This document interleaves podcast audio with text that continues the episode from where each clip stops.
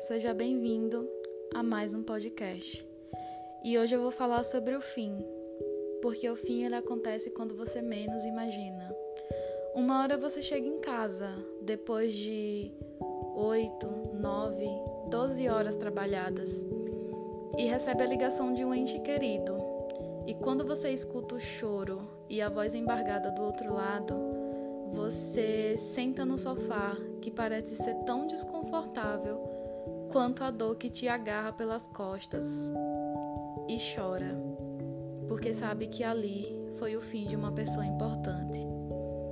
Ou de repente você está no metrô, sendo espremido por corações sedentos de um encontro, um jantar com os amigos, o bichinho de estimação que foi deixado em casa e você não se lembra ao certo se ainda tem ração suficiente até as 10 da noite.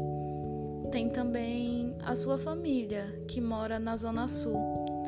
E é ali que você sente o medo do fim dentro de cada coração. Para os seres humanos, a expectativa de vida é de 79 anos. Para os efemerópteros, no máximo 24 horas.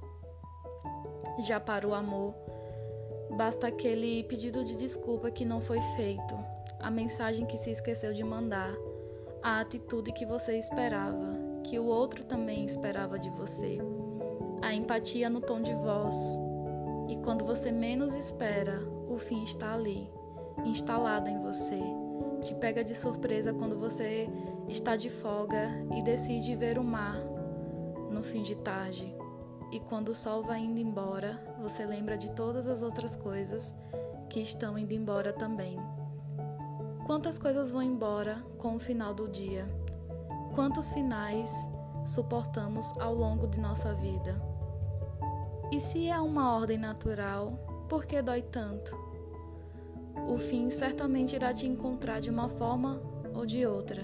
Na rua, quando você estiver indo para a faculdade, na hora do almoço, quando você sentir o estômago embrulhar, quando fumar não te faça mais tanto sentido o ponto é que o fim te abraçará, estará lá quando você acordar e ninguém pode evitar isso.